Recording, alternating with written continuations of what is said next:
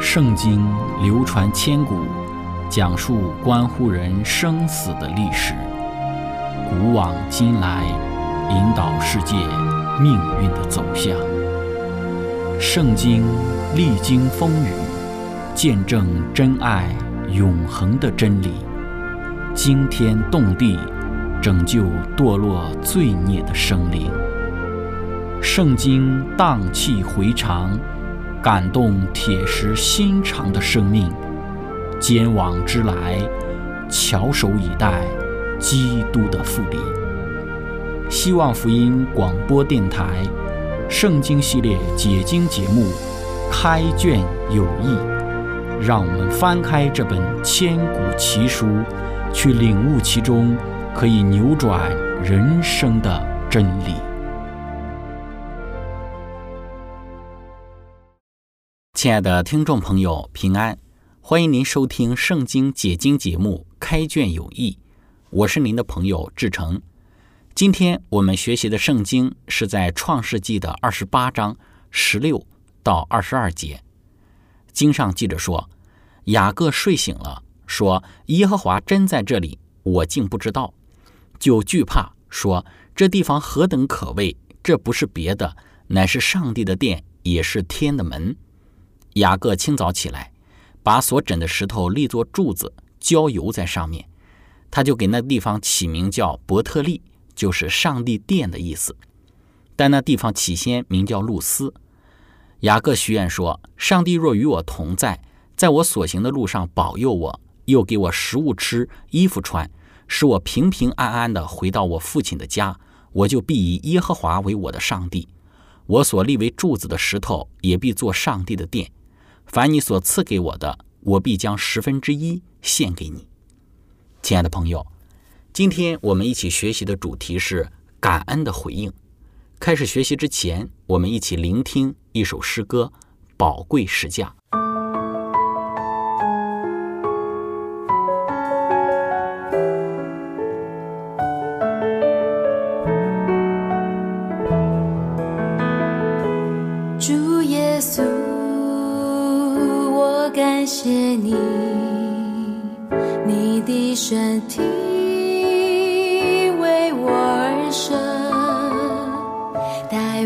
我出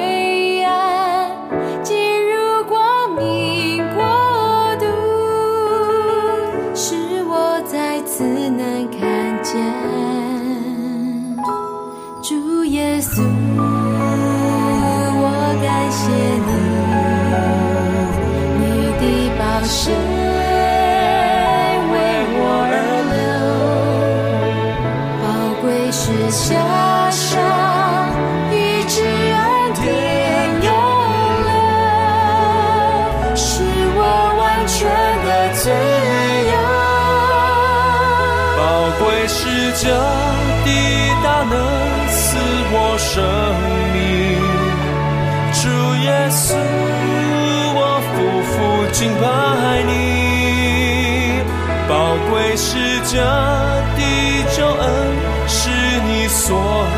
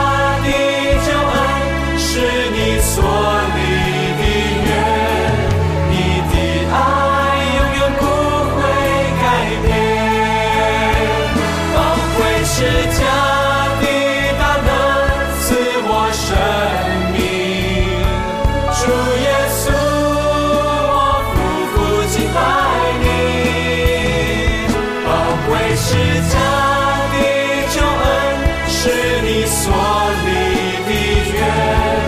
你的爱永远不会改变。宝贵是祂，抵达能赐我生命。主耶稣。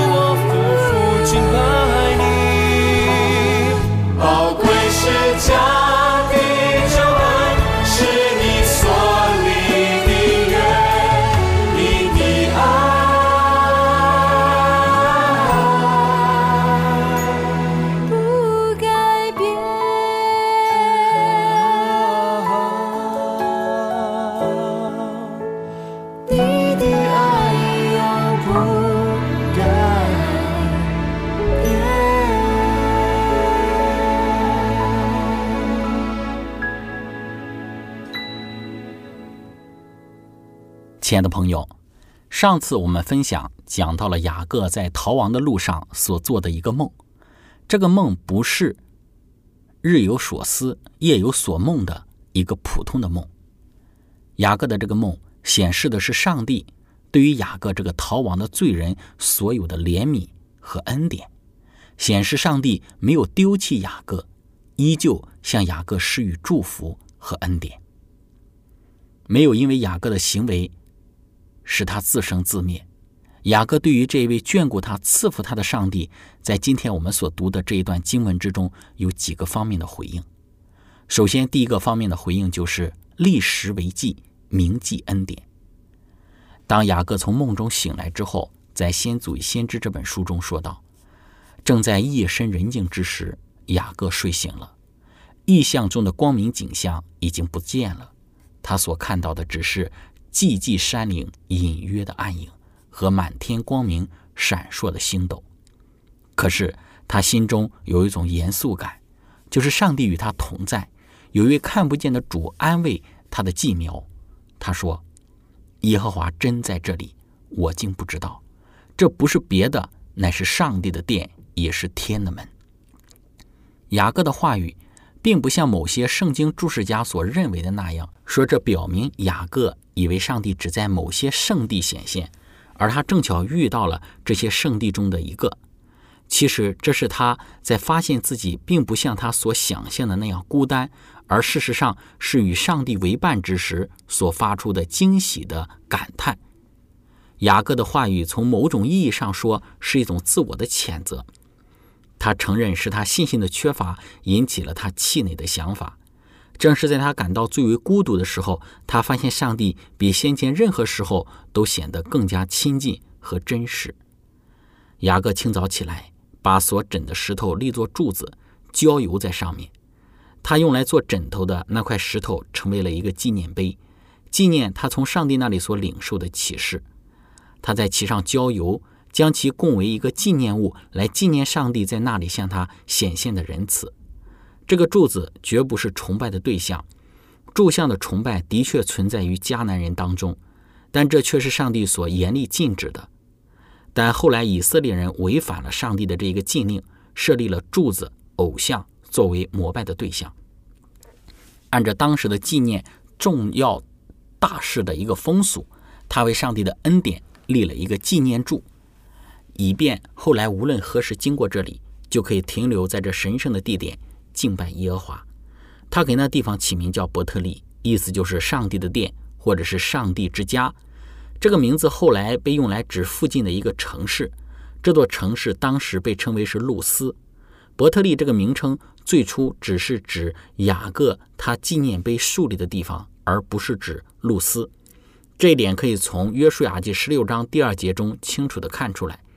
在这一节的经文之中，这两个地方被清楚地区分开来。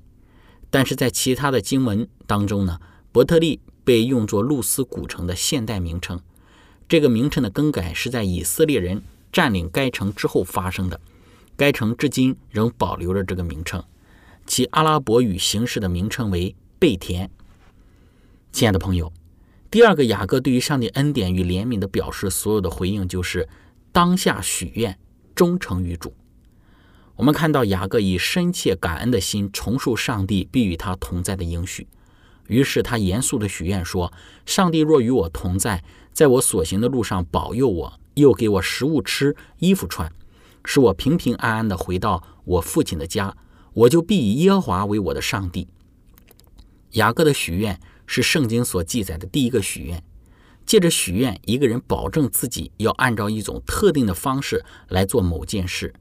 由雅各所许之愿的应验全在乎上帝的大能，又因为这个愿是向上帝许的，因此他采用了祷告的形式。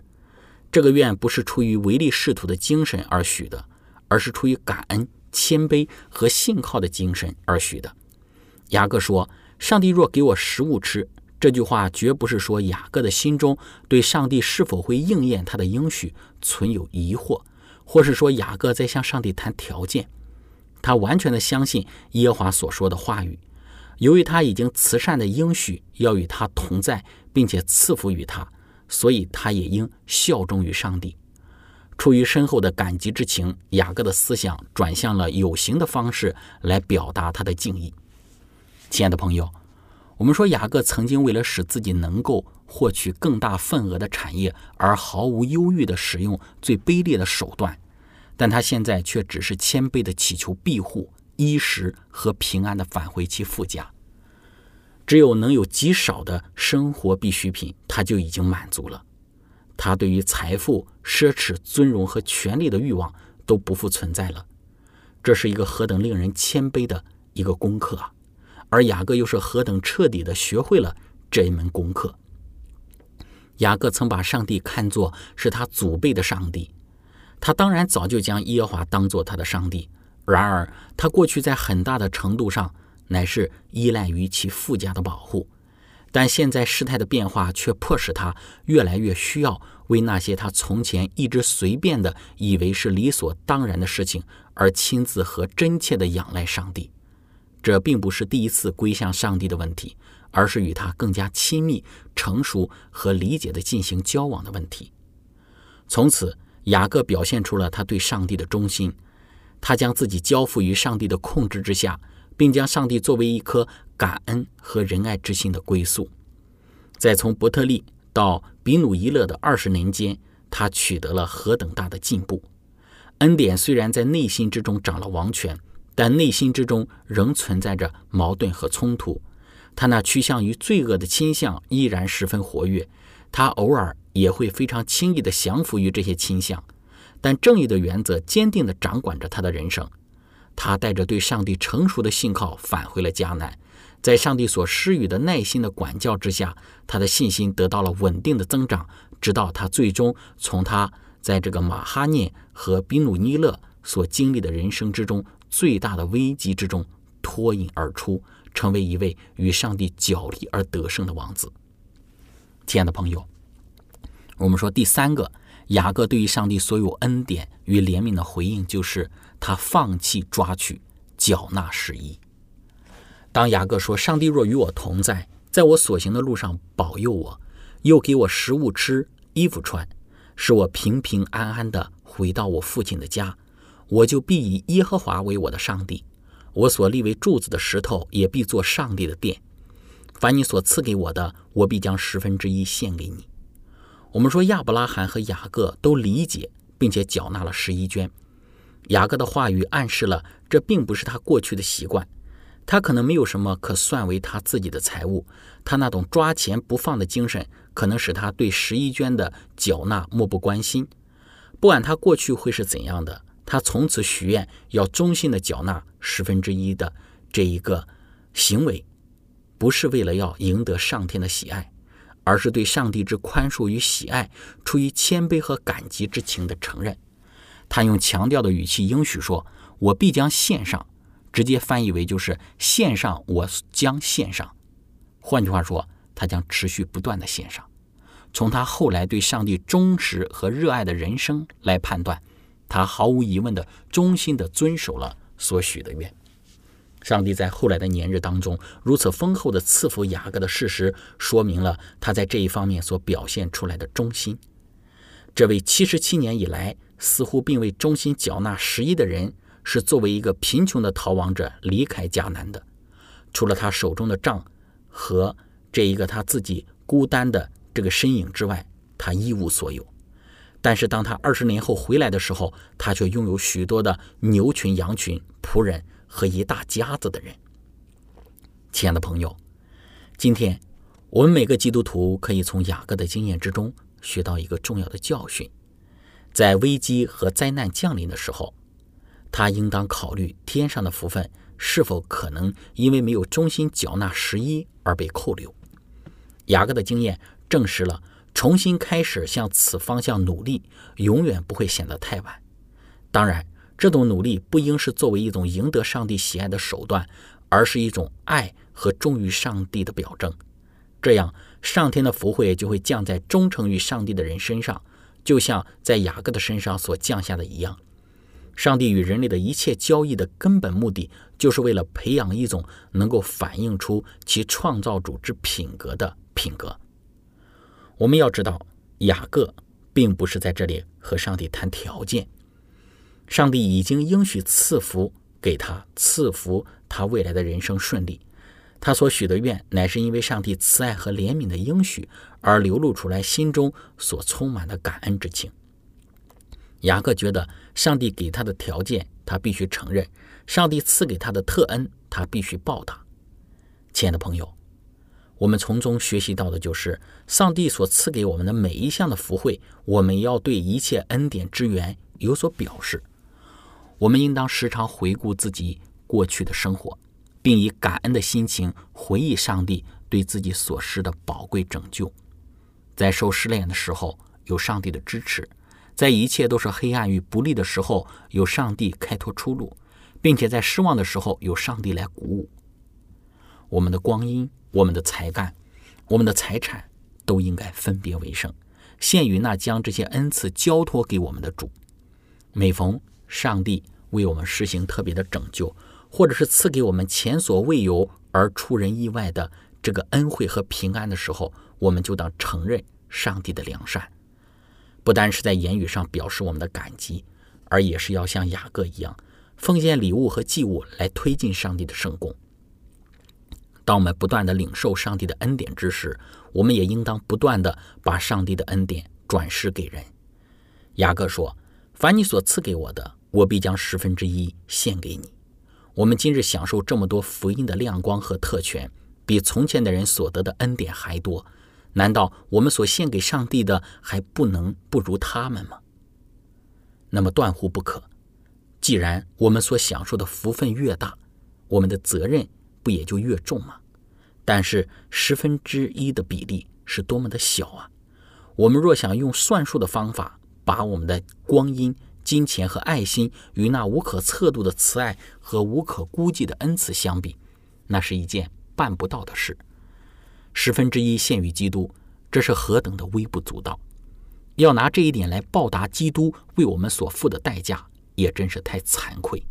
基督从多鲁地的十字架上呼召我们做毫无保留的献身，我们一切所有的，我们全部的身心，都应当奉献给上帝。亲爱的朋友。分享到这里，我们一起来聆听一首诗歌：全能的创造主。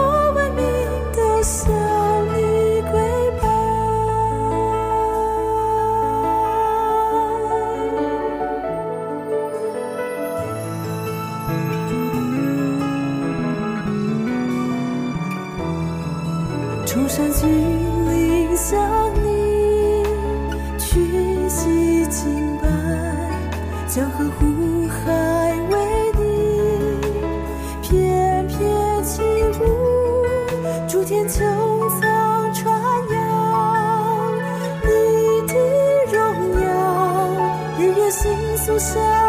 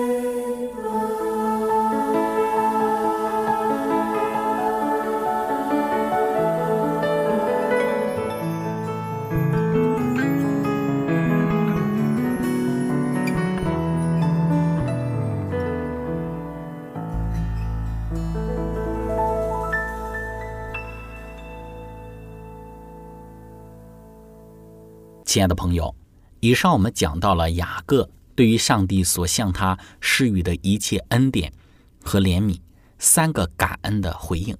其一是他立时为记，铭记恩典；其二是他当下许愿，忠诚于主；其三是他放弃抓取，缴纳事宜。我们在雅各的经历之中看到上帝他恩典的运作。人能够蒙受祝福，不是因为人做了什么。也不是因为人配受上帝的祝福，乃是因为上帝他满有恩典和怜悯，他乐意向人施恩。但是重点是人是否愿意接受上帝他这一份恩典和祝福。上帝他是一位极其乐意给人祝福的上帝，但并不是人人都乐意接受上帝他这恩典的祝福。雅各他在这个过程之中。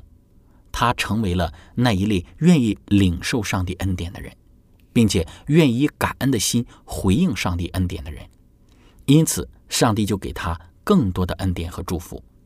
那么在今天我们的生活之中也是如此，并不是上帝不赐福给我们，也不是上帝不乐意将他的恩典给今天的我们。上帝的恩典从来都没有改变过，他总是乐意的赐福给每一个人、每一个时代的人。人应该有的回应，就是应该以感恩的心去领受，并且以感恩的心将所领受的这一切的恩典，把荣耀归给上帝，忠诚于他，以他为主。如此，我们的人生就会蒙受上帝的引领，我们的人生就会成为上帝荣耀的见证。雅各他那三个感恩的回应，他铭记恩典，他忠诚于主，他缴纳十义。今天给我们所有的提醒，就是当我们在领受上帝这诸多恩典的时候，我们是否能够像雅各一样，去铭记上帝他赐福的恩典，又是否能够像雅各一样立志许愿一生忠诚于他，不管在什么样的环境之中都忠诚于他。另外，我们是否能够愿意像雅各一样，放弃抓取，忠心的？缴纳十一，因为当我们向上帝缴纳我们的十一，缴纳我们所有收入的十分之一的时候，那是一种我们愿意放下自己、放弃抓取的一种表现，也是以上帝为中心、以上帝为主，把上帝放在最重要的位置上的一个最有力的一个外在呈现。亲爱的朋友，今天我们的分享就到这里。最后，如果您想与我们有更多的互动，欢迎您写电子邮件给我们。我们的电邮地址是 z h i c h e n g at v o h c 点 c n。感谢您，愿上帝赐福您。我们下次节目再见。